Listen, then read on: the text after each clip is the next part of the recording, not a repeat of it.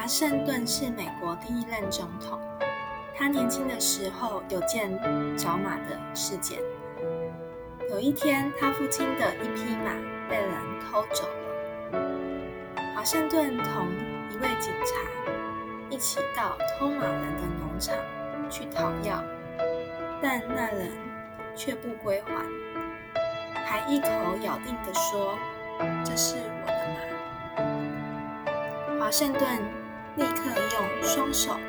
遮住了马的双眼，对那个偷马人说：“要是这马真的是你的，你一定知道马的哪只眼睛是瞎的。”